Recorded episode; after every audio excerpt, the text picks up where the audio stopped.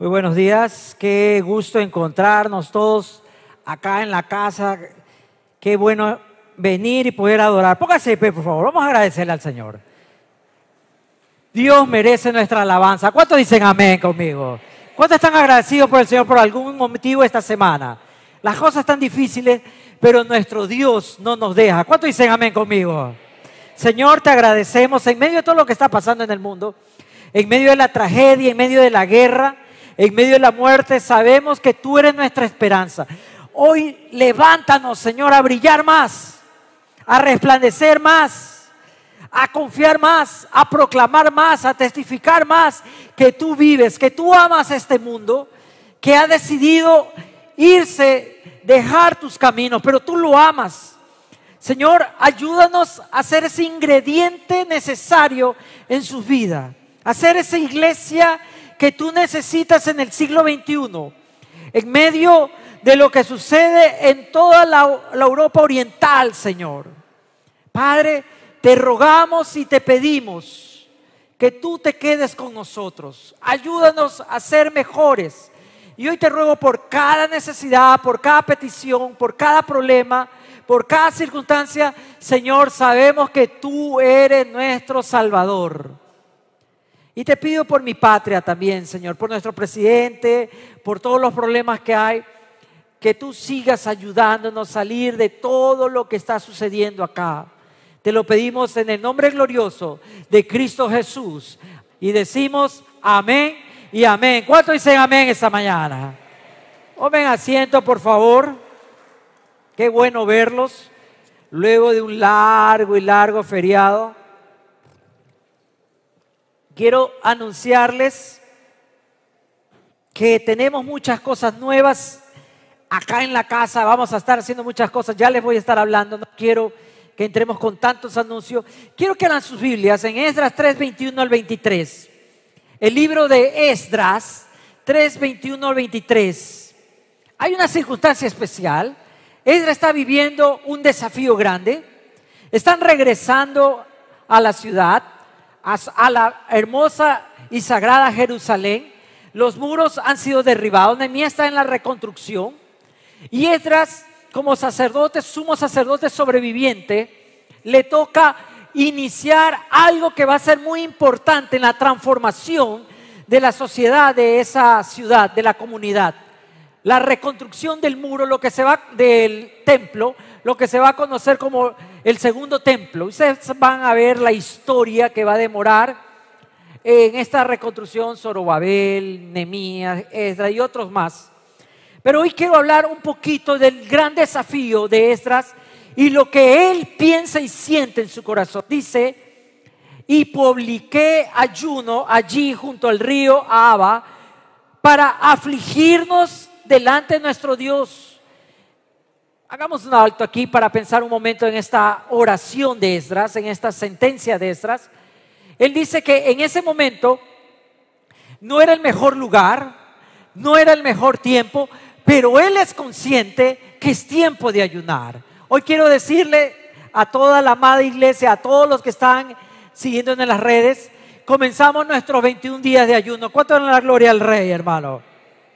Ya veo el entusiasmo, la alegría de dejar de comer. 21 días. ¿Se acuerdan que el año pasado fue 21 días de transformación? Hoy le hemos llamado 21 días de protección porque ante el ímpetu belicoso que vivimos, ante las muertes, ante la injusticia, la iglesia tiene que realmente ser esa alternativa, esa solución para un mundo en caos. Dice Esdras que él se da cuenta de la importancia de contar con Dios y qué mejor manera de encontrarse con ese Dios en oración, porque ayunar, como usted lo sabe muy bien, es morir, es dejar cosas como nos agradan, como alimentarnos, como tiempo para mí, para concentrarme y enfocarme en Dios. Y Edra continúa y dice, para solicitar de Él camino derecho para nosotros, para nuestros niños y para todos nuestros bienes. La sociedad que vivimos hoy, la sociedad consumista, prioritiza primero los bienes, las posesiones. Conocemos tantas historias de gente que tiene mucho dinero, muchas posesiones, muchas empresas, pero no tiene una familia funcional, no tiene una familia saludable, no tiene ni siquiera un matrimonio saludable, no tiene a veces ni siquiera una vida saludable y uno a veces entra en una duda, pero esta persona que aparentemente tenía fama, fortuna, todo el mundo lo amaba, ¿por qué se suicidó? Porque la sociedad del siglo XXI ha trasladado las cosas, la prioridad de las cosas, a simplemente el fin consumista y materialista. Esdras entiende que en primer lugar la familia, las personas, la comunidad tiene que tener un camino derecho. Hablar de derechos en un mundo corrupto es casi imposible. Hoy día estaba hablando y viendo, se celebra mucho y se está dando la voz por los NNA, que son los niños y niñas adolescentes, vulnerables en una sociedad que los mercantiliza, que los sexualiza, que hace tantas cosas contra de ellos, no les permite desarrollarse normalmente. Y Esdras levanta la voz, necesitamos un camino derecho. Que sean estos 21 días para volver a encontrarnos con el camino derecho que tanto usted como yo necesitamos. Que andamos preguntándole y buscándole, Señor, ¿qué sucederá con mi vida el día de mañana? Tal vez tengo 15 años, tal vez tengo 25 años, tal vez tengo 50 años, pero todos estamos en la incógnita, Señor, ¿cuál es el camino el que debo andar? Y me recuerdo el hermoso Salmo 119, ¿no? Maravilloso ejemplo de la búsqueda por andar por la senda correcta a través de la guianza de la palabra de Dios. Pero Esdras va más allá para nuestros niños. Que estos 21 días nos ayuden a, enfocarnos en lo más importante, las generaciones que vienen. Las generaciones que vienen. ¿Qué estoy preparándome? Tal vez en este momento el malo, el villano de la historia se llama Vladimir Putin por lo que está haciendo contra Ucrania. Y, esa sucesión de catástrofes, no solamente bélicas, sino económicas, también nos repercute a nosotros. Pero uno puede decir, ¿por qué un hombre puede masacrar a un pueblo? ¿O por qué las noticias nos dan esta información? Ahora todo el mundo dice que hay otro lado de la historia. Bueno, no lo sé. Pero lo que sí sé es que necesitamos criar mejores hijos. Necesitamos cuidar mejores hijos. Hoy día la responsabilidad del padre ha sido reducido a simplemente provección, hay que proveer y educación. Mientras yo provea, mientras no le falte pan y mientras tenga una educación, no me esperes nada más. Pero Esdras dice, estoy ayunando por mis niños. ¿Cuántos pueden tomar este reto de 21 días? Protección sí, por mí, por este mundo que agoniza, pero también por mis hijos. Esa es la gran invitación, mis queridos hermanos. 21 días de ayuno por nuestra familia. Y miren lo que Esdras dice, y para todos nuestros bienes. A veces piensan que los cristianos vivimos solamente allá en el reino de los cielos, que no nos interesa lo material. No, nosotros sufrimos. Tenemos reducciones de sueldos, salarios no alcanzan, las cosas tan caras. Yo voy a, pagar al comisariato y cuando me dice pague, yo le digo, espere, voy a orar por usted. ¿Puedo orar por usted? Nadie me va a recibir una oración como pago. Pero Esdras entiende que es importante tener claro mi vida, mi familia, mis hijos, y ahí vienen los bienes. Son 21 días de reenfocarnos, de reencontrarnos con lo que Dios está haciendo en este mundo. Las señales, las alarmas están sonando. Sí, tenemos que hacer una reflexión de los tiempos finales. Tenemos que volver a releer Mateo 24, Mateo 25. Sí, tenemos que hacer, tenemos que hablar muy bien y comprender que esto le toma por sorpresa a un mundo que decía, vencimos a la pandemia, estamos del otro lado. Hemos logrado, en medio de todas las injusticias, lograr que la gran mayoría de los países sean democráticos. La gente opina y libertad. Estamos logrando un mundo más tolerante. Pero otra vez el azote de la guerra viene a robar no solo vidas, sino a robar sueños. Y nos hace ver más clara la indefensión del ser humano ante un mundo que no puede gobernar. Los bienes nosotros tenemos una responsabilidad, mis queridos y amados hermanos, una responsabilidad con nuestra casa y con lo que tenemos, con todo lo que tenemos. Pero noten el argumento de, de Esdras de postrarse, de ayunar, de afligir su cuerpo, de renunciar a los placeres que por derecho uno tiene. Yo trabajo para disfrutar. Yo me rompo el lomo para tener. Yo siempre escucho eso, me mato trabajando. Es justo que tenga mis vacaciones. Hoy día no me puedo comprometer, tengo tantas cosas por hacer. Estoy viviendo mi sueño, estoy trabajando por mi sueño. Pero esa dice, porque tuve vergüenza para pedir al rey tropa y gente de a caballo que nos defendiese del enemigo en el camino. Porque habíamos hablado al rey diciendo, la mano de nuestro Dios es para bien sobre todos los que le buscan, mas su poder y su furor contra todos los que le abandonan. Esdras tiene el beneplácito del gobernante, Nehemías también, para la reconstrucción, pero le da vergüenza pedirle ayuda al hombre fuerte, al hombre que gobernaba. Nosotros como cristianos nos hemos olvidado que mi esperanza no está en el hombre. Mi esperanza no está en que la sociedad va a cambiar, que la civilización va a ser comunidades ah, hermanizadas, fraternizadas por el amor. eso no va a pasar. Me lo demuestra cada día la maldad en el corazón del hombre. Pero lo que sí va a suceder es que yo tengo que recordar que mi socorro viene de lo alto, que mi esperanza se llama Cristo Jesús, que mi protección y lo que me sostiene no es mis pies, se llama las manos de mi Señor. ¿Cuántos dicen amén, hermano? ¿Cuántos le pueden dar la gloria al Rey? Decir, sí, Señor, tú me proteges, tú me ayudas, tú, Señor, me mantienes y me sostienes en medio de la tormenta, en medio de la zozobra. Tengo vergüenza, dice Esdras. ¿Cuántos de nosotros tuviéramos, como decimos los ecuatorianos, esa palanca y no la voy a usar?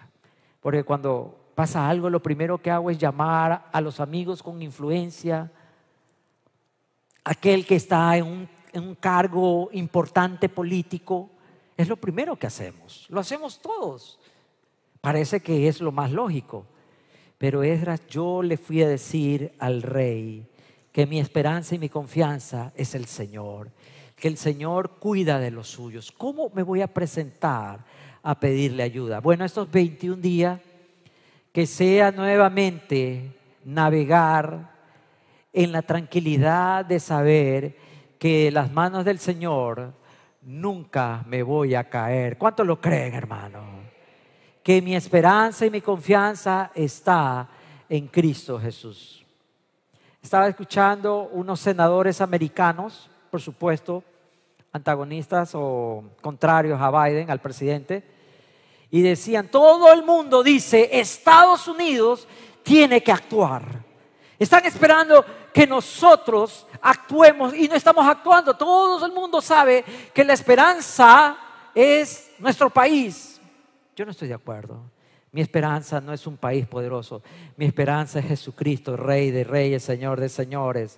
Él es mi esperanza. ¿Cuántos tienen esa esperanza esta mañana? ¿Cuántos tienen esa esperanza? No que las cosas mejoren, no que haya más salario, ojalá que sea así. Mi esperanza no es el dinero, Mi esperanza es aquel que estuvo en la cruz y resucitó al tercer día y hoy está sentado a la diestra del Padre, viviendo, intercediendo para mí. ¿Cuántos creen eso hoy día? ¿Y cuántos le dan? Dice, amén Señor, tú eres mi esperanza.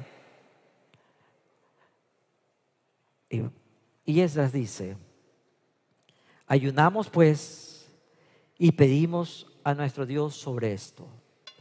Antes de iniciar este plan maestro majestuoso, ese desafío inmenso, Edras dice, tengo que ponerme en sintonía con Dios. Hoy quiero que la iglesia entremos 21 días de sintonizar nuevamente el camino derecho, la protección, nuestros niños, la bendición, la paz a través del Señor Jesús.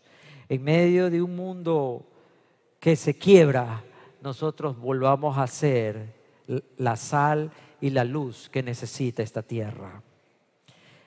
¿Y cómo termina este ruego, esta rogativa, esta oración? Y Él no fue propicio. ¿Cuántas veces puedo darle gracias a Dios que en medio de la tempestad el Señor fue propicio? Cuando usted y yo recibimos esa palabra, no va a pasar, es imposible. Cuando el doctor decía, resígnese, esto no va a cambiar, su enfermedad está avanzando, esto no puede suceder, sería un milagro. Mi Dios me dio el milagro. ¿Cuánto lo creen esta mañana? Él es nuestro milagro. Dígale amén, Él es mi milagro. Estos 21 días arrancamos desde el día de mañana, 7 de marzo, de 6 de la mañana a 6 de la tarde. No se trata, hermanos, de cuánto peso va a perder. Aquí no vamos a tener balanza ni cinta métrica para ver si bajó o no bajó. Tampoco me voy a aparecer en su casa a la hora del almuerzo a ver si está comiendo.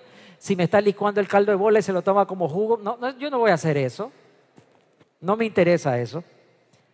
No se trata de bajar la grasa ni el colesterol que nos hace falta, pero no se trata de eso. Se trata de matar la carne y que viva el espíritu. Se trata de buscar al Señor. Se trata de decirle, Señor, guíame. Señor, me abandono en tus manos. Que estos 21 días el Señor nos diga claramente, pueda hablarnos claramente sobre las cosas que tenemos que hacer.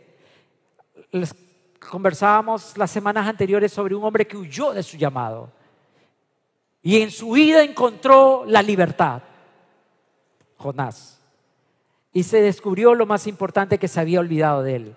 Espero que estos 21 días, los Jonás de que estamos acá, podamos encontrarnos realmente, Señor, donde tú me quieres poner, donde tú me quieres tener, donde tú me necesitas. Por eso comenzamos 21 días. ¿Qué día? ¿Siete?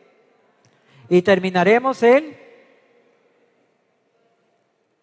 ¿Qué día terminamos? Si son 21 días. 28. Los que no puedan terminar los veremos en la gloria del Padre. Allá celebraremos con ustedes, pero lo intentaron. Lo segundo que quiero decirles, decía que hoy día tengo muy buenas noticias. ¿Cuántas mujeres tengo esta mañana? No escuché nada, no hay mujeres acá. ¿Cuántas mujeres tengo acá? ¿Cuántas mujeres son las especiales de su casa. Eh, pensaba que iba a decir que las que mandan en la casa. Eso se la contestan en silencio. El martes 8 de marzo es el Día de la Mujer. Así que ese día el hombre cocina, trapea, cuida a los hijos y todo, ¿verdad? Pero ustedes a las 9 de la noche tienen una cita vía Zoom. Vamos a tener un Zoom para todas las mujeres por el Día de la Mujer. ¿Cuántos dicen amén? ¿Se van a conectar? Háganle saber a las amigas, las hermanas, las conocidas. Los invitamos. ¿A qué hora? Nueve de la noche. O sea que coman. Bueno, están ayunando, no tienen que comer. Qué bueno, hermano. Qué bueno. Martes 8 de marzo vamos a tener un Zoom, ya lo pondremos en nuestras redes sociales, el link para que ustedes se conecten y va a haber una palabra para ustedes. Seguramente que Dios las va a bendecir. Así que atentas mujeres a ese anuncio. Comienzo esta, nuevas semanas, estas nuevas, este nuevo tiempo, con un tema que le preocupaba a Esdras. La casa de Dios se llama el tema que quiero estudiar.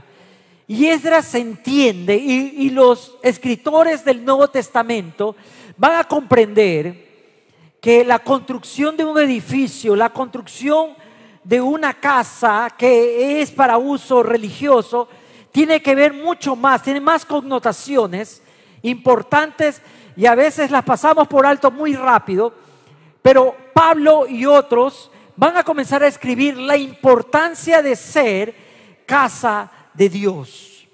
En primer lugar, en Mateo 16, 18, Jesús dijo, sobre esta roca edificaré mi iglesia.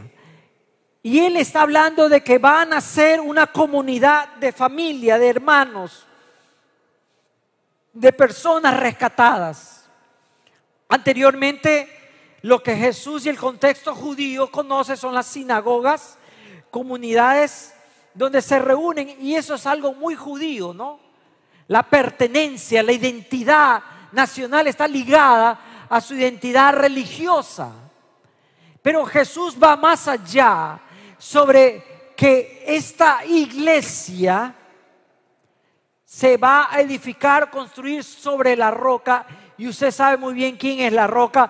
¿Cómo se llama la roca? Pero en esta revelación de Jesús hay tres conceptos que se habla de construcción, lo que Esdras estaba preocupado.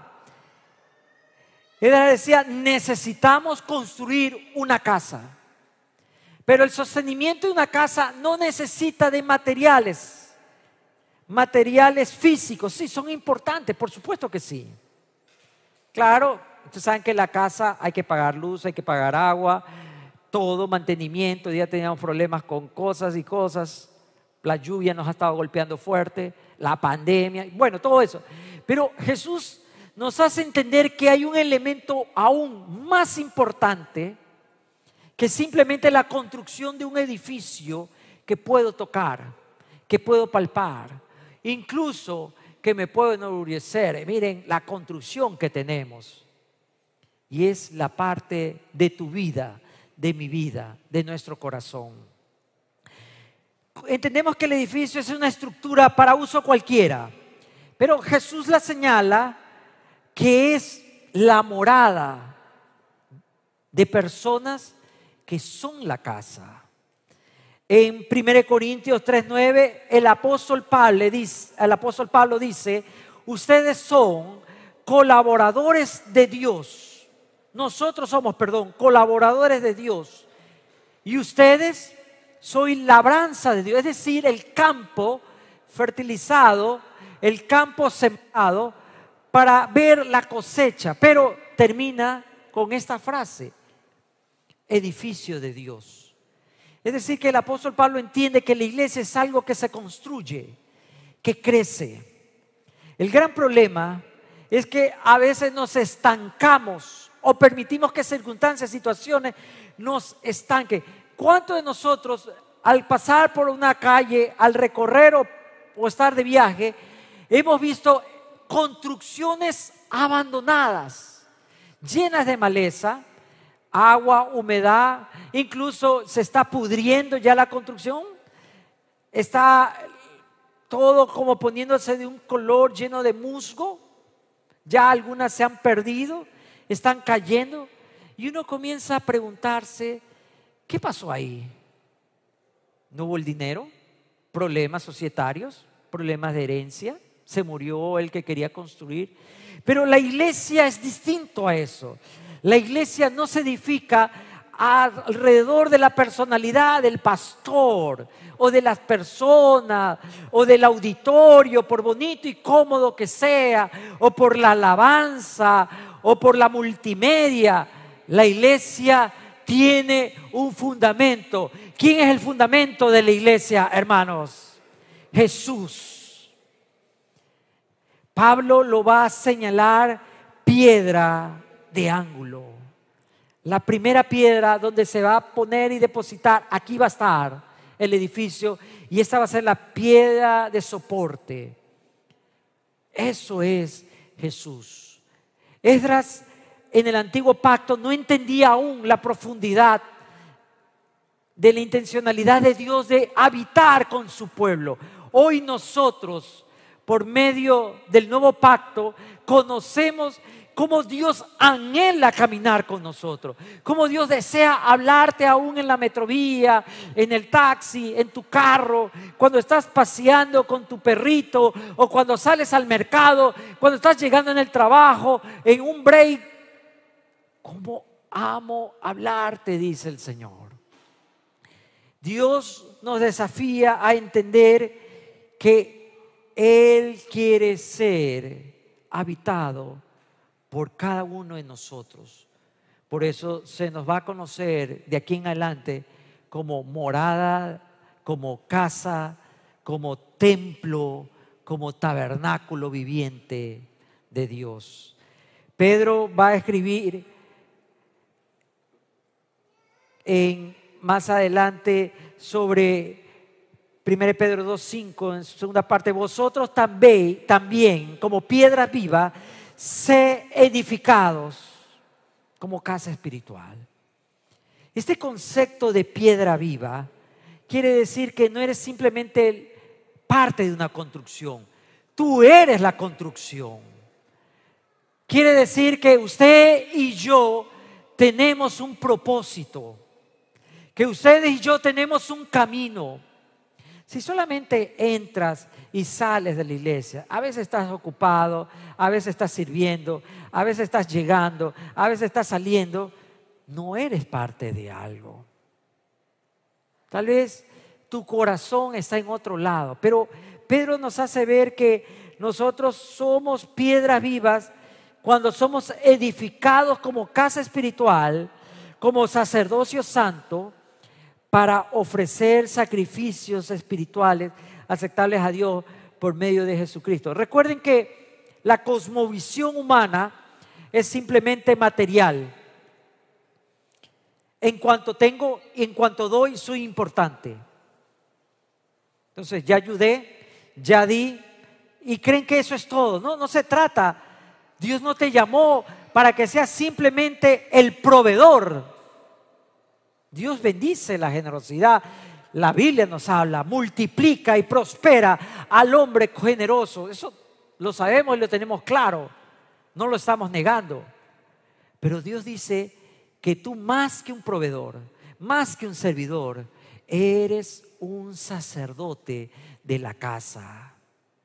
Es decir, tu oficio, mi oficio, es ofrecer holocaustos, ofrendas espirituales para que realmente se vuelva casa, templo de Dios. Pedro dice que cuando entramos en eso, somos también receptores de su bendición por medio de Jesús.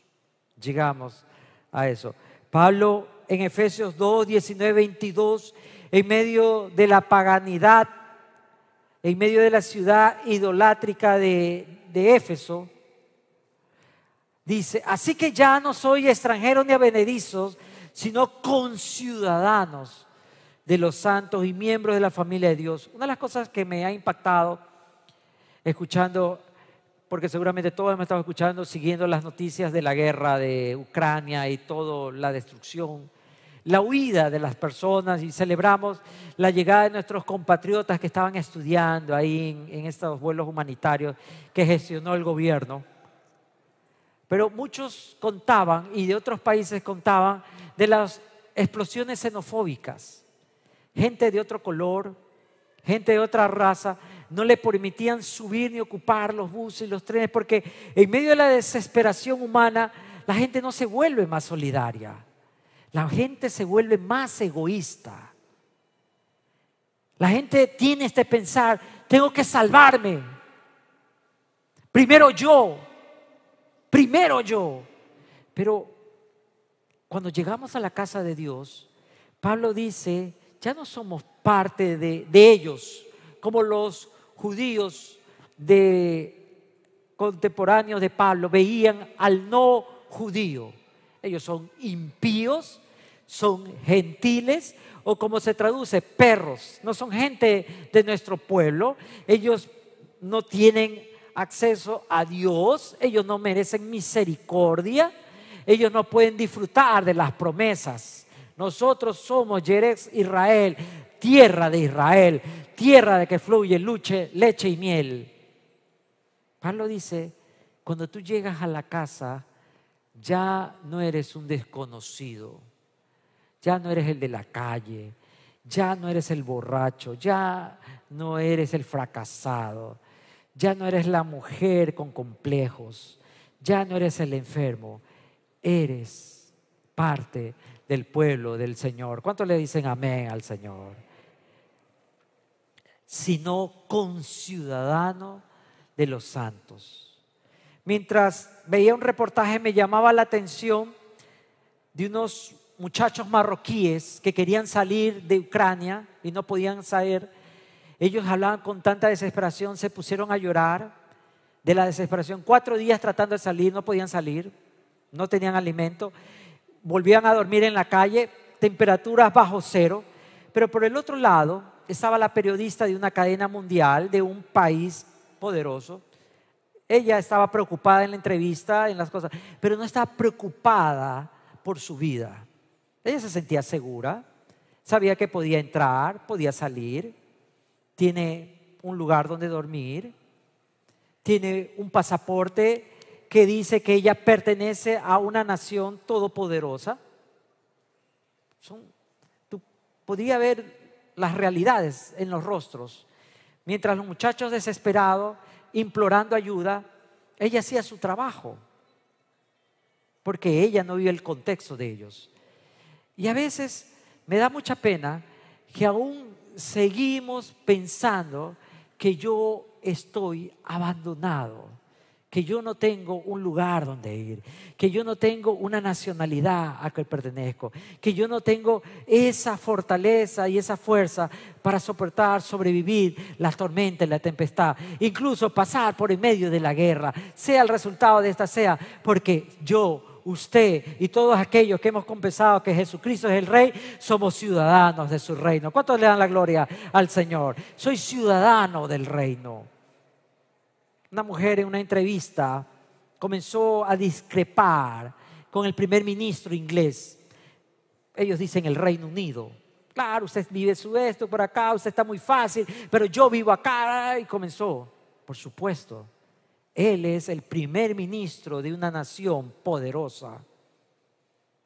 Quien se meta con él, se mete con su país. Usted tiene que entender algo. Cuando usted es miembro de la casa, quien se mete con usted, se mete con su padre y su padre lo va a defender. ¿Cuántos lo saben esta mañana, hermano? El que pelea con un hijo, se mete con Dios. ¿Cuántos lo saben, hermano? Sí. Usted y yo no tenemos influencia. Yo no soy amigo de la alcaldesa. No soy amigo ni siquiera de la prefecta. No tengo un apellido rimbombante. Tengo pinta de artista de cine, pero no lo soy. ¿Verdad? Aparentemente no soy importante. Pero es cuando yo escucho a este mundo. Pero cuando yo miro al Señor, yo sé, usted sabe que nuestra vida vale mucho. Derramada en una cruz, la más valiosa sangre, mi Salvador y mi Señor. Y ahora Él me dice, tienes entrada a mi reino. ¿Cuánto le dan gracias al Señor por esa gran verdad? En medio de todo, somos ciudadanos del reino, porque estoy en la casa. Razones para no venir a la casa. Estoy cansado, tengo trabajo. Ayer los perros ladraron toda la noche. Ayer fue el cumpleaños de la vecina. No me han pagado no hay comida, estoy enfermo, me duele la cabeza, creo que tengo COVID. Yo he escuchado de todo. Mejor me quedo viendo virtualmente todo. Y ahí le hablo a los de las redes. La virtualidad nos ha dado la gran comodidad de estar cuando quiero estar, salir cuando quiero salir. Pero si tú eres ciudadano del reino, tu lugar es en la casa. Tu lugar es en la casa. Porque solamente en la casa somos edificados, construidos y servimos para conectar a otros. En Efesios 2.21, Pablo más allá. Dice que no solamente somos un edificio, somos el templo. Templo tiene una connotación de un lugar santo consagrado para alguien. Donde en el templo hay un altar, pero también hay un trono. A veces las personas les encantan los altares porque en los altares uno como que puede negociar con Dios. Mira, Señor, te estoy sacrificando tanto, vengo a darte tanto a ti, ayúdame. Mira que yo he hecho esto, mira que hoy día tenía un viaje, pero fui con los muchachos del Nexo, hicimos la, la, evangelización, salamos el lugar, estuve ahí en medio de la lluvia, me picaron todos los mosquitos. A la gente le encanta el tema de los sacrificios porque como que uno puede sacrificar algo que valga, pero se olvidan que el templo tiene un trono y en ese trono está sentado Jesucristo, no mi corazón, no mis deseos, no mis intenciones, ni siquiera mis problemas tienen que tener el lugar en el trono. En el trono solamente está el Señor. Estos 21 días, si somos el templo de Dios, preguntémonos quién está sentado en el trono de mi vida. ¿Qué es lo primero que yo pienso? Soy una persona con este problema, soy una persona con esta enfermedad, me siento solo, tengo un trabajo horrible, no tengo trabajo. ¿Qué es tu trono de adoración, de rendición? Porque somos lo que adoramos. Por eso según de Corintios 6, 16, Pablo dice, porque vosotros sois templo del Dios viviente. Y ese templo fue hecho para dar albergue, hermoso salmo de David. Mejor es un día en tu casa que mil días fuera de ello. Incluso que en la casa de Dios hasta el gorrión encuentra morada. Ese es un templo. ¿Qué tipo de templo somos para un mundo en guerra? Para un mundo que se autodestruye. Para un mundo que mercantiliza a los niños y a las niñas como producto de lucro, que los sexualiza, que los explota. Porque hoy, en medio de los refugiados, hay redes que están secuestrando, llevándose a personas para trabajar como esclavos. En medio de la zozobra y la desgracia de la gente, hay gente que solamente se está lucrando. Y preguntamos, ¿qué tipo de templo somos, hermanos? Vamos a ver la historia a través de las pantallas de televisión o vamos a ser protagonistas. Para Pablo y los cristianos del primer siglo significó martirio, muerte, persecución, pérdida de todo aquello que el mundo ama.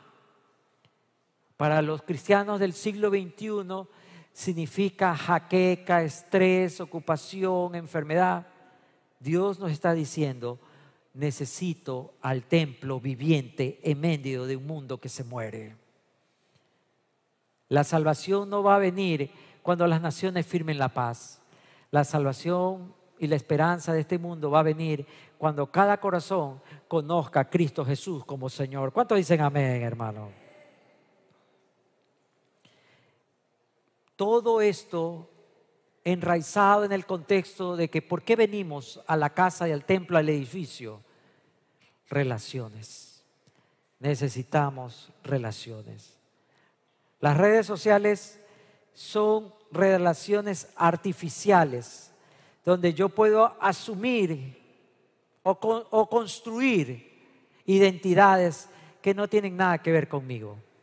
Y ni siquiera tengo que expresar cómo me siento, para eso tengo los emojis, ¿verdad? Pero es en la casa, es en el templo, es en el edificio donde yo puedo tener relaciones perdurables. Decía el Salmo 132, 13, 14, porque Jehová ha escogido a Sión, la que quiso por habitación para sí.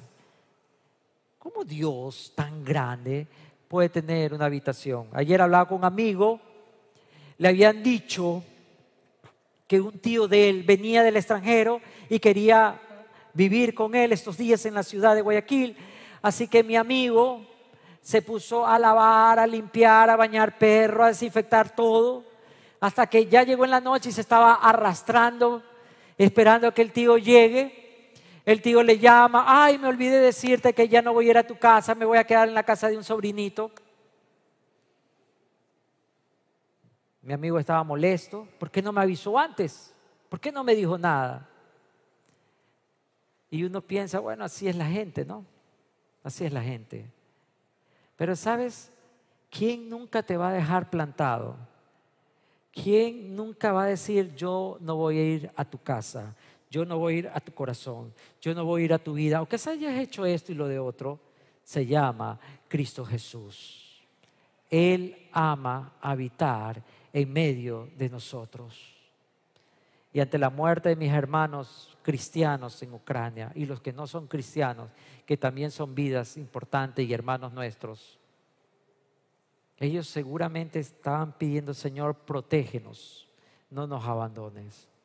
Yo creo que ellos también, en ese momento de dolor y en ese momento de tristeza, encontraron que Dios nunca los abandonó. No importa el lugar, ni el momento, ni la circunstancia, ni la situación. Dios ama estar con nosotros.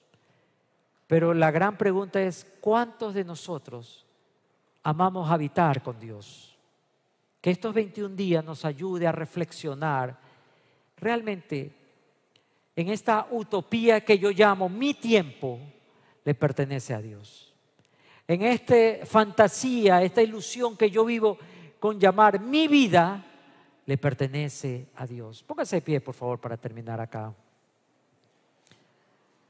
Señor, en esta mañana queremos llegar a ti, encontrarnos contigo para adorarte, para decirte te necesitamos. Yo no sé cuántos han sido casas abandonadas, casas destruidas casas que no terminaron.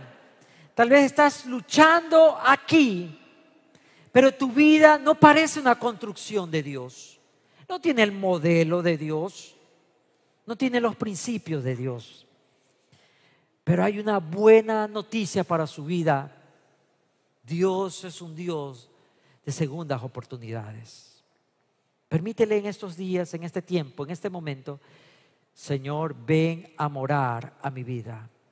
Ahí donde usted está, dígale, Señor, ven a morar a mi vida. Yo quiero que mi vida sea un templo para ti. Yo quiero que mi vida sea una casa para ti. Yo quiero que en medio de todo lo que sucede y en medio del ajetreo diario, tú estés presente. Me ayudes a guardar el camino derecho por el cual debo andar. Ayudes a, cuidar a mis hijos. Ayudes a cuidar mis bienes. Si usted nunca ha hecho esta oración, nunca le ha dicho a Jesús, te necesito, quiero no terminar este tiempo sin darle la oportunidad, tal vez en las redes, decirle, Señor Jesús, te necesito. Quiero entregarte mi corazón. Quiero abrirte mi corazón. Necesito vivir para ti. No tengo vida. Lo que no tengo, Señor, yo sé que tú lo tienes. Hoy quiero entregarte mis problemas, mis pecados, mis enfermedades, mis miedos, mis vacíos. Y quiero seguirte. En el nombre de Jesús. Amén. Amén. Si usted ha hecho esta oración, háganoslo saber. No se vaya de este lugar. Queremos guiarlo a una nueva vida, a disfrutar la casa de Dios. Si usted está en las redes, escríbanos, envíenos un mensaje y con mucho gusto lo vamos a ayudar. Y todos nosotros, recuerden, estamos en 21 días de protección. Vamos a adorar a nuestro Dios, vamos a alabar a nuestro Dios y decirle gracias Señor, porque somos tu casa. Amén.